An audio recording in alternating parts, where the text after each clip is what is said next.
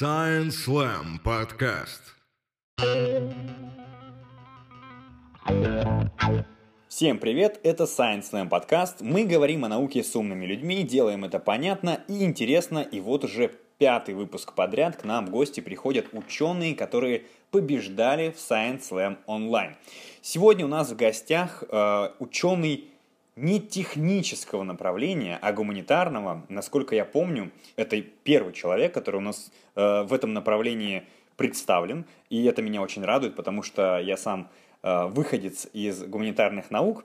Э, давайте я представлю вам Антона Кочнева, кандидата исторических наук, доцентра кафедры теории и истории международных отношений УРФУ, младшего научного сотрудника лаборатории естественно-научных методов в гуманитарных исследованиях. Антон, привет. Всем привет. Ну что, чувствуешь ты ответственность за то, что ты представляешь не просто историческую науку, а вообще всю гуманитарную науку в нашем подкасте, потому что ты первый. Да, это большая ответственность, мне кажется. В целом-то это классно, я думаю, быть таким первопроходцем.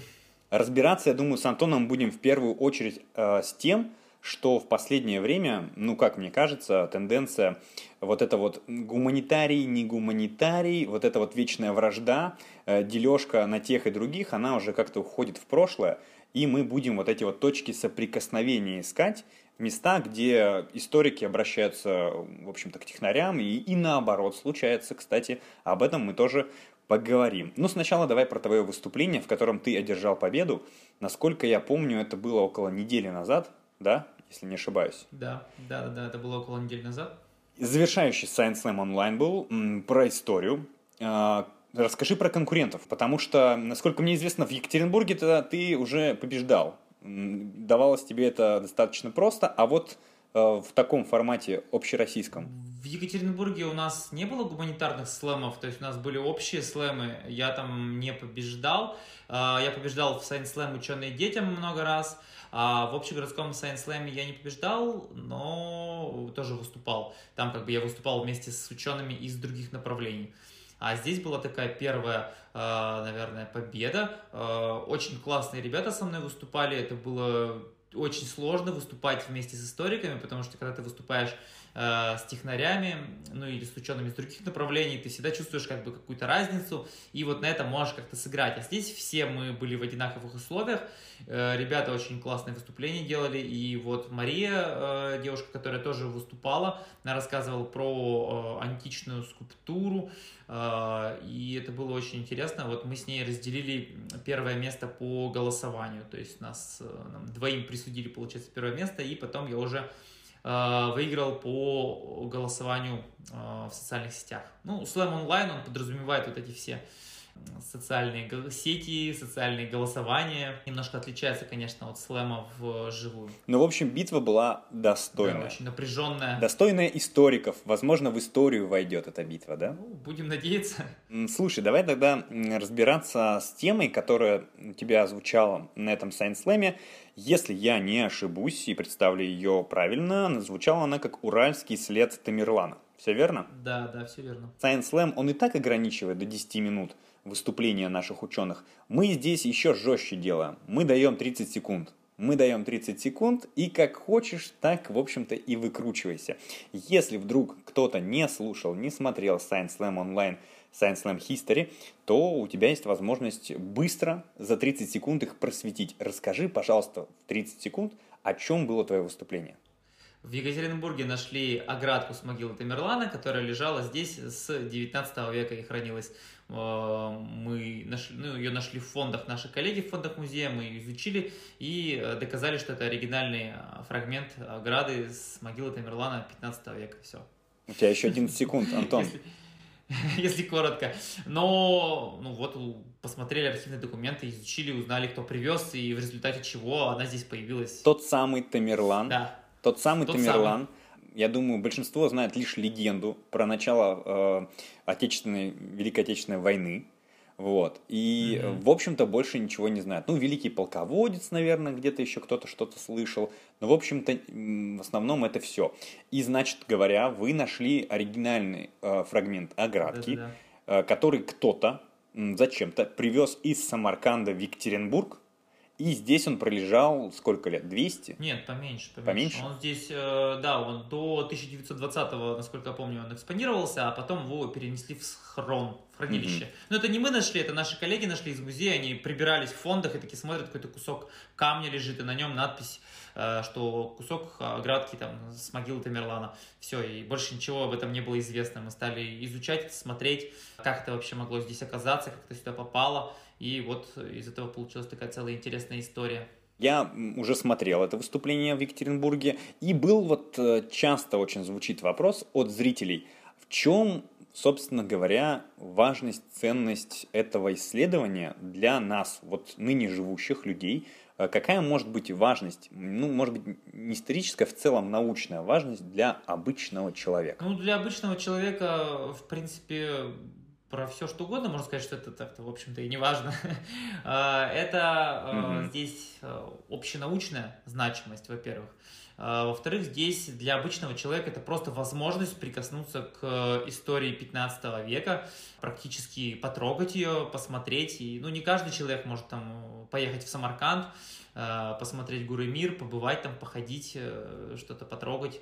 Для тех, кто не может это сделать, это действительно уникальная возможность стать э, частью мировой истории и показать, что вот наш город, между прочим-то, не просто так тут находится, что он является действительно причастным к истории Средней Азии, и что есть действительно прямо какие-то арте- артефакты, назовем это так, я просто это слово не очень люблю, но на обывательском языке скажем, да, что это какие-то артефакты, которые связывают нас с такой известной исторической личностью, как Тамерлан. Э, Ну, просто это же прикольно, мне кажется, такой брендированности добавляет городу нашему, что у нас тут не только э, Романовы и Ельцин, но еще и Тамерлан, оказывается, есть. И мне кажется, для людей, э, обычных людей, это прикольно, круто. Если бы я был не историком, мне было бы интересно, но я не знаю, как это. Сейчас ты поставил э, в один ряд э, Романовых, Ельцина и Тамерлана. Мне кажется, кто-то мог обидеться тут. Э, Типа, я в этом с ними, вы что? Не-не-не, кого-то я чисто, изобразил, да. чис- чисто бренды города поставил в один ряд, потому что ну, никто не будет спорить, что это бренды нашего Но города. это на самом деле очень важная тема, потому что регионы, они на самом деле сейчас стараются какую-то идентичность свою отыскать, вот, и здесь историки очень сильно могут помочь в этом деле и не выдумать ее, как бы, как это очень часто, к сожалению, делается, да, на ровном месте. Будем-ка мы городом самоваров, вот, и все. А тут действительно какая-то есть подоплека историческая. Вот, уже можно как бы Э, Уже тогда, я насколько понимаю, если я правильно помню, уже тогда, в 20 веке, да, в начале 20 века, или даже, подожди, это был конец 19-го, когда оградку-то привезли? Да, конец 19 века. В 80-е годы, в 87 году была выставка э, Урало-промышленная у нас э, в Екатеринбурге, и вот как раз э, в этом году... В 1887 Да-да-да. Вот уже, уже тогда были люди, которые интересовались, я так понимаю, памятниками истории, да, и кто-то прихватил тогда из Самарканда небольшой сувенир, привез сюда, и это уже говорит о том, что интерес существовал. Да, но это конкретный человек, это Александр Евстафьевич Баранов. Э, Он э, как раз э, являлся служащим, э, военнослужащим, который участвовал в э, завоевании Самарканда. И, ну, мы не знаем его мотивов, к сожалению, зачем он взял этот кусочек и зачем он его привез с собой в Екатеринбург, но знаем, да, что он получил за это как раз на выставке серебряную медаль за такой ценный экспонат. Хорошо, давай, наверное, поговорим о том соприкосновении, которым я вот вначале озвучил, с техническими науками и вообще вот этим вот слиянием общей э, научной деятельности, потому что э, нельзя уже историков чисто гуманитариями называть. Мне кажется, кто-то может и обидеться, потому что в представлении обычного человека гуманитарий это, в общем-то, человек, который, грубо говоря, ничего не производит. Ну, вот так вот, если абстрагироваться, вот. э, Я имею в виду что-то материальное. На самом деле все не так, ну, мне тоже лично так кажется. Скажи, пожалуйста, вот чем историкам современным приходится иметь дело? С какими, может быть, э, направлениями, может быть, какими-то другими науками? Э, Возможно, в принципе, какая-то деятельность есть, о которой мы не знаем еще сегодня. Расскажи, пожалуйста, вот об этом. Вообще историческая наука и всякие вспомогательные исторические дисциплины, угу. я думаю, что они постоянно были связаны так или иначе с э, точными, с естественными науками. Это абсолютно нормально. Но если даже не брать во внимание какой-нибудь там э, всем известный э, радиоуглеродный метод, который позволяет датировать находки, позволяет вообще датировки производить. То есть это это метод, который нам дают, дает физика, химия, и, то есть это как бы науки, с которыми мы должны работать постоянно, чтобы вот в такой коллаборации получать точные датировки. Эта работа уже давно ведется. Ну, я могу, например, про свою лабораторию сказать, где мы работаем. Э, это, то есть как раз она у нас посвящена тому, чтобы работать междисциплинарно, то есть людьми, которые занимаются дендрохронологией, изучением датировок с помощью древесных колец, выстраиванием хронологии таких древесных, э, с палеозоологами, палеонтологами, которые изучают древних животных. Э, и это на самом деле очень круто, это очень сильно расширяет э, сферу познания, потому что ну, вот до этого я общался там с физиками, химиками, то есть, ну, у меня не было просто возможности, я не занимаюсь э, профессиональной археологией для того, чтобы обращаться к физикам, химикам, там, для проведения тех или иных анализов, там, того же радиоуглеродного. Здесь мне удалось поработать с палеозоологами, посмотреть, как они изучают кости, то есть это такой подход очень интересный, э, потому что для меня всегда, даже когда я принимал участие в раскопках, всегда все кости, которые собирались, они отдавались каким-то абстрактным палеозоологам, и мы не знали потом, что с ними происходит в большинстве случаев. То есть там потому что писались какие-то работы, статьи. А сейчас я сам поработал вот с палеозоологами. Мы ездили э, в этом году в Крым, в пещеру Таврида. А, было очень интересно, конечно, чувствуешь себя просто аутсайдером, то есть когда какие-то это археологические раскопки, ты там что-то еще понимаешь, э, то есть разбираешься в этом, а когда ты приезжаешь с палеонтологами, то есть это уже то есть история природы, и это, конечно, совершенно другие ощущения, совершенно другие а, знания, и это, конечно, очень сложно вот так сразу сходу начать заниматься какой-то каким-то смешанным смешанным направлением. Но, в общем-то, будущее за междисциплинарностью, поэтому э, нужно к этому стремиться. И когда гуманитарий консервируется, вот, варится в собственном соку и занимается только историей, э, очень велик риск, что этот ученый, он выпадает из общенаучного русла. И очень часто такой побочный эффект наблюдается, что многие гуманитарии, которые не склонны вообще к общению с людьми из точных наук, из естественных наук, э, они какую-то свою реальность там конструируют, вот они там изучают, например, там, э, они там филологи, там философы, э, там, ну или там даже есть некоторые историки, которые занимаются чем-то, что достаточно далеко стоит от естественной истории. И это позволяет им допускать какие-то ну, различные вещи, к примеру, религиозность допускать в свою научную сферу и так далее. А, и это кажется для них абсолютно нормальным, потому что они не пересекаются с теми направлениями, которыми занимается естественная история. А, и, на мой взгляд, это достаточно плохо для гуманитария, когда он не интересуется или не взаимодействует с естественными науками.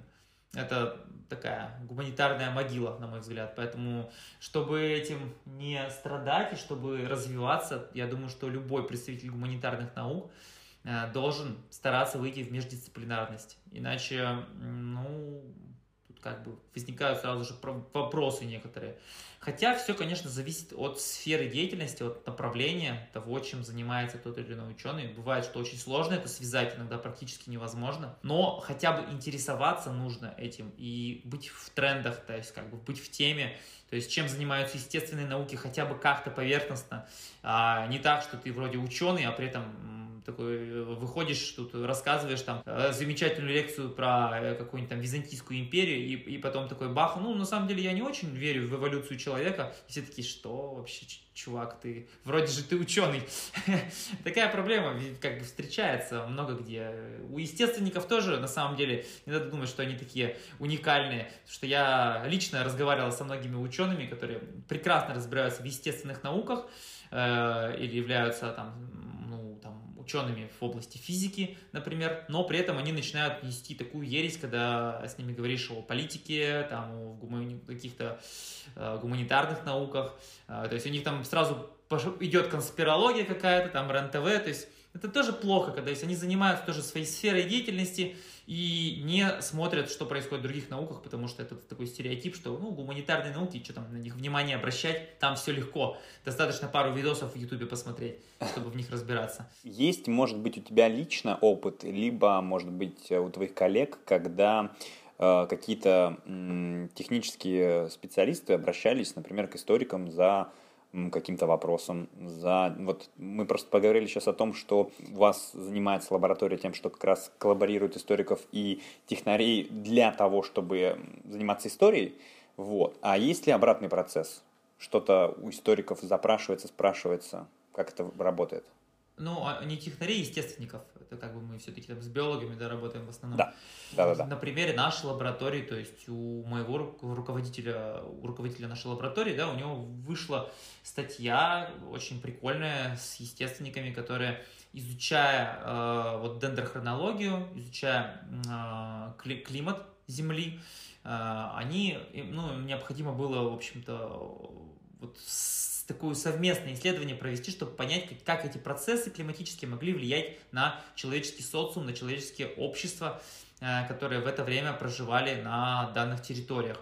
И вот они сделали такое совместное исследование прикольное, которое посвящено было тому, как климатические изменения могли бы найти свое отражение на вот тех обществах, которые проживали в этот период на данной территории. Хорошо, супер. Смотри, еще такой вопрос есть. Мы сейчас уже затронули этот, э, эту проблему.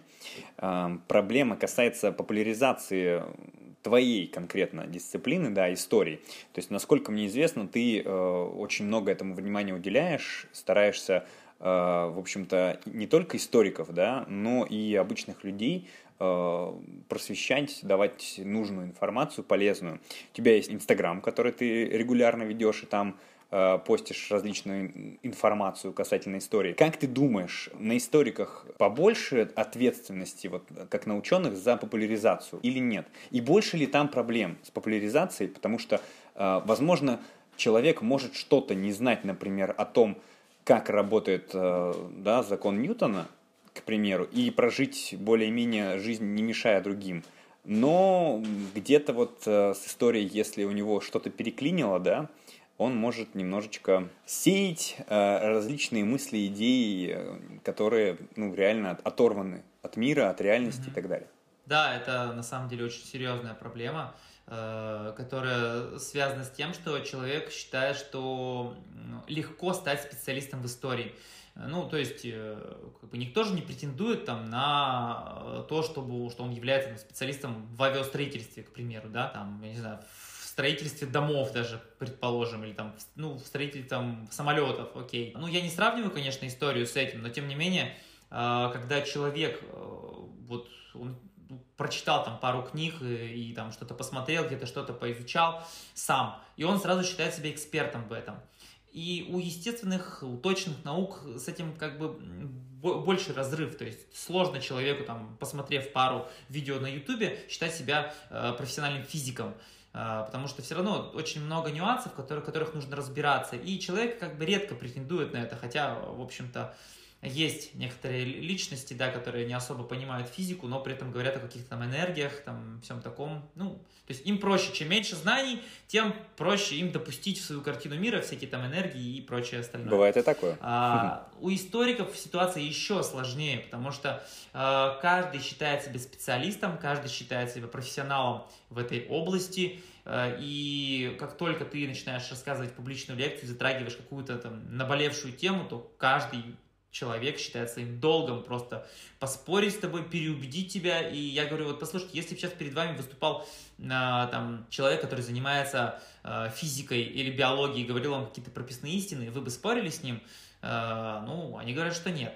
Но при этом они как бы считают, что могут спорить с историком, mm-hmm. э, считая, что ну он-то как бы тут этим не занимается, и вообще история там политизирована и так далее. Политизация исторической науки, она присутствовала, конечно, всегда, но тем наука, она отличается от политики, потому что в науку мы стараемся не допускать политизацию. И это очень сложно. Это касается многих гуманитарных дисциплин. Как не допустить политизации, как э, быть максимально объективными, как анализировать те или иные факты, э, как их интерпретировать. Ну, на то это и гуманитарная дисциплина. Э, но есть определенные вещи, которые уже доказаны, и они доказаны не только рассуждениями и мыслями историков, но они доказаны в том числе, естественно, научно.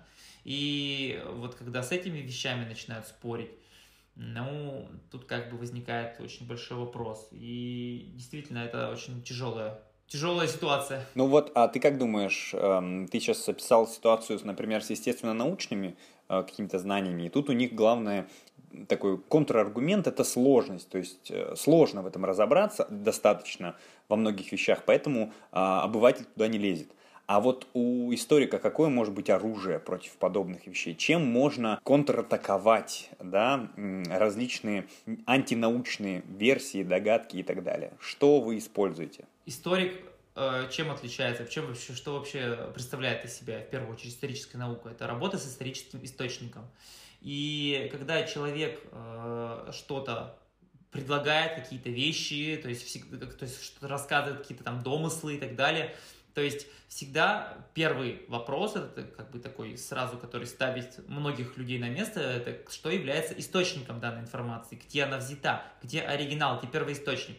Вот. И, соответственно, здесь многие люди начинают съезжать, потому что большинство блогеров э, или большинство книжек каких-то там странных, э, псевдонаучных, э, которые связаны так или иначе с историей, они не приводят никаких источников. Они просто как раз вот пишут свои рассуждения, и у людей складывается мнение, что, в общем-то, это и есть историческая наука. Ты такой что-то там вспомнил, порассуждал, подумал, вот тебе история. Поспекулировал информацией. Ну да, да, да. То есть э, на самом деле это не так. И мы понимаем, что в первую очередь здесь важна именно работа с источником, с оригиналом источника. Это может быть письменный источник, вещественный, то есть и э, остальные там типы источников, которые у нас есть, а, но важна именно работа с ним, и это должна быть работа по методике, то есть методология здесь тоже очень сильно очень сильную роль играет. Именно это складывается, впечат... создает впечатление у людей, что э, история это просто почитать книжку. На самом деле нет. История это работа с источником и это методология. То есть вот в этом вся сложность. То есть на этом строится историческая наука, на угу. анализе, на работе с источником, на его э, правильном анализе методологически. А когда человек вот как бы так там что-то почитал, э, ну это не история, это просто пересказ. Лайфхак нашим слушателям. Если вдруг вы слышите, чувствуете, что ваш собеседник несет какую-то чушь, да, э, в плане истории, вы задайте ему сразу же вопрос откуда, в общем-то, э, все это произрастает, где источник данной информации. Если он вам какой-то пример приведет конкретный, на который, который можно найти, да, который можно, который доступен в целом, плюс-минус, э, тогда уже можно говорить о том, что да, действительно человек – что-то понимает. Просто надо оговориться, что может возникнуть путаница. У многих людей они не понимают э, такое слово, как источник информации. Потому что когда им говорят, что является источником информации, они говорят, так я статью прочитал, это мой источник информации. Так. Но это не источник. И сайт тоже не источник. Mm-hmm. Мы говорим о источниках исторических, а историческим источником, ну, тут у меня... Давай приведем пример. А, приведем пример исторического источника. Да. Ну, если мы говорим, ну, давайте самый банальный пример возьмем, какая-нибудь летопись, потому что все люди всегда приводят в пример летописи. А, если мы говорим о летописи, то нужно работать с ней, конечно, в оригинале, а, то есть смотреть ее оригинал и так далее, к примеру, да, или это археологические источники, вещественные, то есть мы также смотрим вещи, смотрим, интерпретируем их, типологизируем э, и так далее. Это может касаться, там, допустим, этнографических источников. Тоже нужна работа, полевое исследование и так далее. То есть тут масса методик. Угу.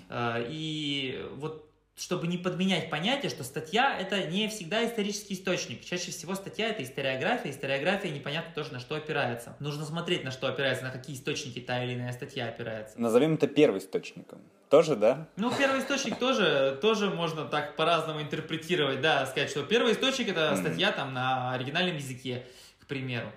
Ну, у меня есть целая лекция про исторические источники, поэтому как бы тут на самом деле в двух словах так не скажешь, угу. потому что статья та или иная, она тоже в каком-то, в какой-то мере может быть историческим источником, смотря какой вопрос мы ей задаем. Это, это тоже момент нужно учитывать. Если мы изучаем, допустим, вот э, там определенный список этих статей и изучаем там историю там, 20 века, то какие-то статьи для нас являются действительно историческим источником. Но если мы изучаем древность, да, то тут совершенно другой подход будет. Все зависит от периода изучения, от того, что нас конкретно интересует. Это довольно трудно так вот в двух словах обрисовать, как работать с источником. Но как бы лайфхак для слушателей нужно такое сказать. В первую очередь вы должны спросить, кто является автором данного высказывания, откуда вы взяли эту информацию, на что опирается автор, является ли он историком профессиональным, на какие источники он ссылается, и здесь уже примерно картина становится ясной. Отлично. Ну что, у нас остается совсем немного времени. Давай быстренько, наверное, поговорим о том, какие у тебя в твоей научной деятельности планы ближайшие, куда ты хочешь взор свой устремить, чем заняться, какая тема тебя в последнее время волнует, чтобы мы уже ждали твою статью новую. Вот э, сейчас я э, занимаюсь в том числе социальной антропологией, сейчас... Расшифруй, пожалуйста, ну, на всякий случай. Ну, это наука о человеке, но есть физическая антропология, это наука о происхождении и о физических свойствах человека в том числе. Есть социальная антропология, то есть это наука о человеческих обществах. Э, и э, здесь я изучаю различные религиозные аспекты. И вот у меня сейчас выходит статья в Москве, которая посвящена такому феномену, как отчитки бесноватых, которые существуют у нас до сих пор в Э, России, и вот как бы там я э, в рамках своего полевого исследования как раз опираясь на э, этнографические источники, изучаю в том числе феномен нашумевшего среднеуральского женского монастыря. Кроме того, у меня сейчас тоже выходит статья, которая посвящена феномену женского исламского экстремизма и терроризма. То есть, ну, эта статья уже такая ближе к политологии, то есть я сейчас как бы больше занимаюсь такими современными вещами в том числе. А, вот, ну и сейчас а, мы работаем с, очень так плотно с палеозоологами, а, занимаемся сейчас как раз таки изучением зубов медведей и э, их черепов. Касательно моего направления профессионального именно непосредственно по истории, это 19 век, я сейчас э, занимаюсь как раз тоже статьями, посвященными Центральной Азии и посвященными, посвященными туркестанским походам вот, там тоже есть некоторые моменты, э, тоже предполагается статья с климатологами, вот, но пока что она еще в э, проекте, в перспективе. Угу. Ну, слушай, очень обширный спектр твоих, в общем-то, интересов, потому что очень разные темы, там и палеозология, и э, что там писал, и классическое, да, понимание истории, и политология, и можно называть это э, Социальная антропология, да, если про... Социальная антропология, да, хорошо, социальная антропология. Ну что, Антон, давай, наверное, будем завершать, и хочется в конце у тебя спросить, так подытожим, грубо говоря, в чем ты видишь основную задачу, основную миссию тебя как ученого, историка, э, вот, чтобы мы Э, уже наконец-таки сформировали для себя этот образ? А, основная задача любого ученого – это в первую очередь поиск истины и просвещение. Задача проста – найти истину и рассказать об этой истине всем людям. Вот, в общем-то, она настолько проста, эта задача, настолько же, насколько и сложна. Вот, поэтому, да, она, в общем-то, этим и сложна, своей простотой. Поэтому все просто, искать истину и просвещать людей. Вот, Этим и должен заниматься ученый. Спасибо, желаем тебе научных успехов. У нас в гостях был Антон Кочнев, кандидат исторических наук, доцент кафедры теории истории международных отношений УРФУ, а также младший научный сотрудник лаборатории естественно-научных методов в гуманитарных исследованиях. Спасибо большое. Спасибо, спасибо, что пригласили. Пока-пока. Пока. Ну что, друзья, мы завершаем пятый подкаст. На этом э, наша череда э, интервью с победителями Science Slam Online завершается. Мы надеемся, что вам понравились наши выпуски, и если да, ставьте лайки, а мы продолжим эту деятельность и продолжим записывать с умными людьми умные подкасты. Пока-пока. Science Slam подкаст.